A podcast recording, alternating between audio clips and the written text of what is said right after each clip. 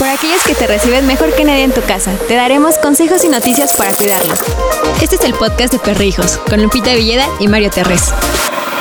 Comenzamos.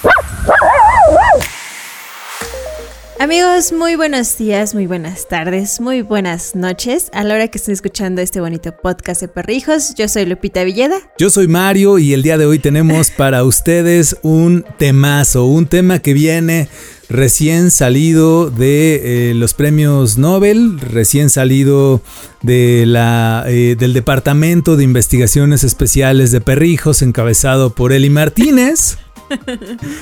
Hoy vamos a hablarles de un caso que tenemos confirmado. Los perros no reconocen nuestra cara humanos. De verdad, ¿eh? eso, es, eso es tristísimo. Miren, pues un, estudio reciente dice que los perros no distinguen las caras de las personas debido a que no tienen regiones cerebrales que correspondan científicamente a nuestros rostros. Esta investigación fue realizada por el doctor Atitla Andix. Así es. es que es muy difícil de pronunciar. Eh, bueno, es un investigador eh, de Hungría y lo publicó en el Journal Neuroscience. Para las pruebas eh, escanearon los cerebros de 30 humanos y de 20 perritos de diferentes razas. Aquí lo que ocurrió, humanos, es que les mostraron 6 secuencias de 48 videos de la parte delantera o trasera de la cabeza de los humanos y también de perros para ver justamente las reacciones y darse cuenta de las diferencias entre el cerebro de las personas y el cerebro de los perros. Después de esta prueba, se dieron cuenta que los perritos reaccionaban más hacia, hacia las imágenes de su misma especie. O sea, si veían otros perritos, había como más respuestas. Sin embargo, si veían rostros humanos, pues no se detectaba tanta actividad en esa región del cerebro. Ahora, fíjense, por otro lado, las regiones del cerebro de las personas, es decir, de nosotros, no tuvieron reacción cuando se les mostró la parte trasera de una cabeza de perro, pero se obtuvo una respuesta al ver la parte delantera, es decir, los rostros. En conclusión, es, comentaron que el cerebro de los perros no fue diseñado para reconocer rostros. Sin embargo, el de nosotros pues fue así, porque cuando conocemos a alguien eh, tratamos de recordar su carita para después reconocerla. Y sabes qué, yo estoy apenadísimo porque esta semana, después de, no, de veras, ¿eh? de, muchos años de, no ver una persona, eh, pues resulta que me recomiendan a alguien para que pueda crear los paliacates de perrijos que vendemos en nuestra tiendita. Y ahí va Mario y no sé qué, y que con Claudia, llego con Claudia, se, me bajo del auto y de repente Claudia me dice, yo ya te conozco con cubrebocas y todo, ¿no? Me dice, yo ya te conozco. Yo así de, pues no sé, ¿no? en YouTube, en Facebook, algo así, ¿no? Y me, dice, no, tú trabajaste en Telehit. Yo así de, no, hubiera estado buenísimo, pero no. y, ya como pues, cubrebocas no deja ni hablar ni escuchar bien. Eh, me di cuenta que Claudia había sido mi compañera en Telepizza, una compañía de pizzas que hace muchísimo tiempo no existe en México, que creo que todavía existe en España. Les mandamos saludos. Regresen los de Telepizza porque sus pizzas eran bien ricas. Entonces, yo soy perro. O sea, yo no recuerdo las caras de las personas. A duras penas me acuerdo que Lupita es mi compañera en el podcast y ya. no, yo no soy perro, yo sí recuerdo los rostros, lo que no recuerdo nunca son los nombres. Uy, soy bien malo también. Pero ahí, humanos, no me van a dejar mentir, podemos aplicar ese viejo truco de que cuando te encuentras a alguien y vas con otra persona, eso es lo mejor que te puede pasar, porque le puedes decir, hola, te presento a Lupita, ¿no? Y Lupita ya, ah, sí, yo soy Claudia, ah, órale, mucho, ya con eso. Y eso, fíjense, ya. Regresando al asunto de los perros, fíjense, dentro del funcionamiento de la cabeza de los peludos existe la posibilidad de que entre ellos se enfoquen en identificar otras cuestiones como por ejemplo la raza de uno u otro perro. Sin embargo, nuestros perritos sí pueden reconocernos, ya sea a través del oído o del olfato. Entonces ellos te pueden reconocer no precisamente por tu cara, ellos ni siquiera se acuerdan de tu cara, pero se acuerdan de tu olor. Fíjense, otras eh, señales que por ejemplo son importantes para nosotros, para las personas, eh, son por ejemplo las proporciones eh, que llegan a ser diferentes en cuanto a los peludos y cuando dos perros se encuentran entre sí, no hay un enfoque muy claro entre los rostros. Es decir, esa cara de foca que tú le ves a tu perro cuando se acerca mucho, ¿no? Tienen cara de foca, no nos van a decir, no nos engañan, ¿no? Son focas de tierra. Entonces, cuando dos focas de tierra se encuentran, un perro y otro perro, pues se ven sus caras de focas y es como de, pues no es como de mucho gusto, ¿no? O sea, igual si yo veo aquí mi cara, pues ni le entiendo.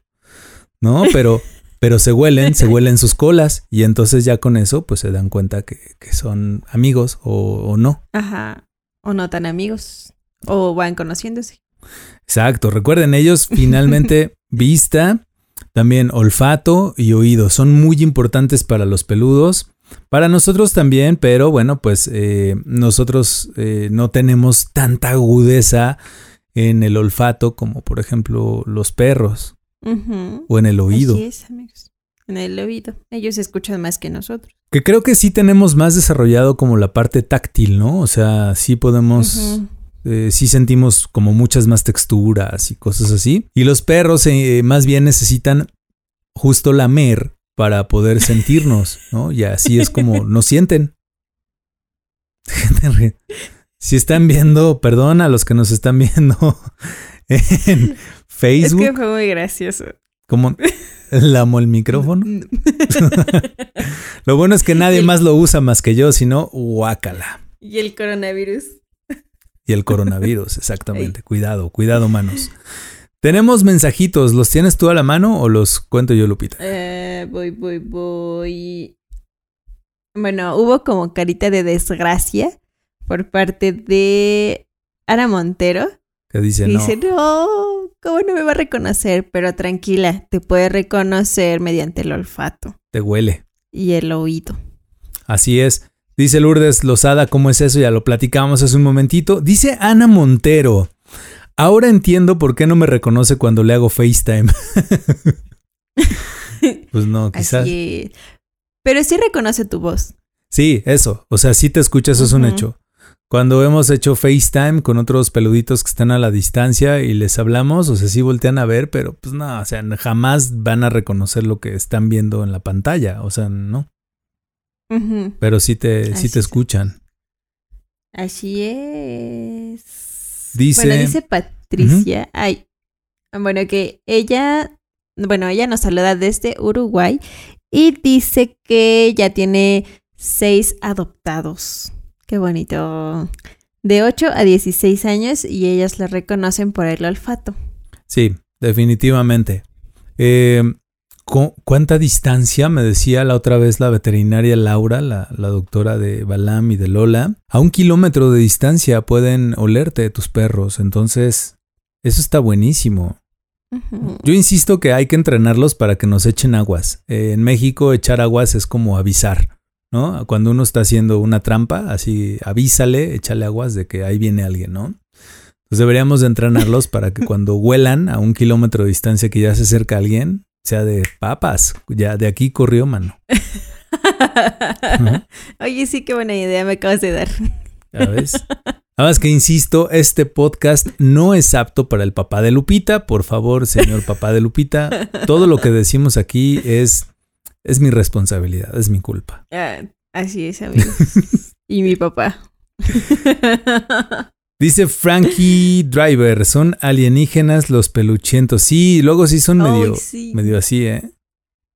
Son bien raros, pero raros bonitos. Sí, sorprenden mucho. Su forma de ser es totalmente sorprendente. Yo me maravillo cada que eh, alguna de mis peludas hace algo extraordinario, o sea, para mí es como volver a ser niño, volver a, pues eso, asombrarme con lo que hacen ellas, me encanta. Ay, sí, bueno, ahorita que ya está Kenaya aquí con, con, con nosotros, es parte de la familia.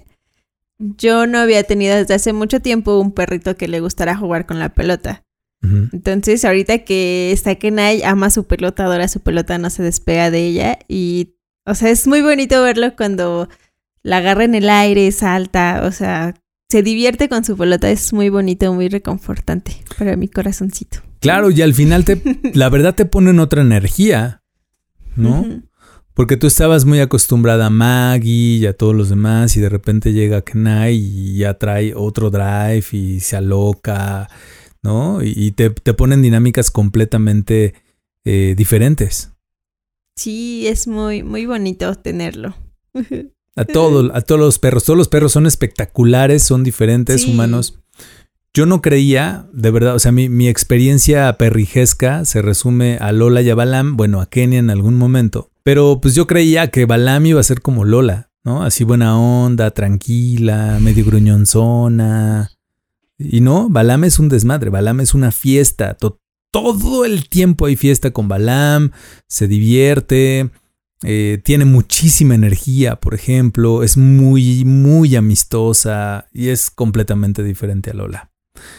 Bueno, pues hasta aquí terminamos nuestro podcast humanos. Muchísimas gracias por escucharnos. La próxima semana regresamos con una emisión más y ya vienen las emisiones espeluznantes porque si lo están escuchando en otra temporada, pues bueno, ustedes tranquilos, pero ya vienen los tiempos de muertos, de Día de Muertos y de Halloween y vamos a tener contenidos fantasmagóricos. Qué bonito, ya, ya quiero. Ya lo quiero, ya lo espero. La próxima semana, sin duda, humanos, muchísimas gracias a todos los que nos escucharon en su plataforma de podcasting favorita. Así es, amigos, los esperamos. Hasta la próxima semana. Hasta aquí el podcast de Perrijos, con Lupita Villeda y Mario Terres. Te esperamos la próxima semana en Perrijos, la red de perrijos más grande del mundo de habla hispana.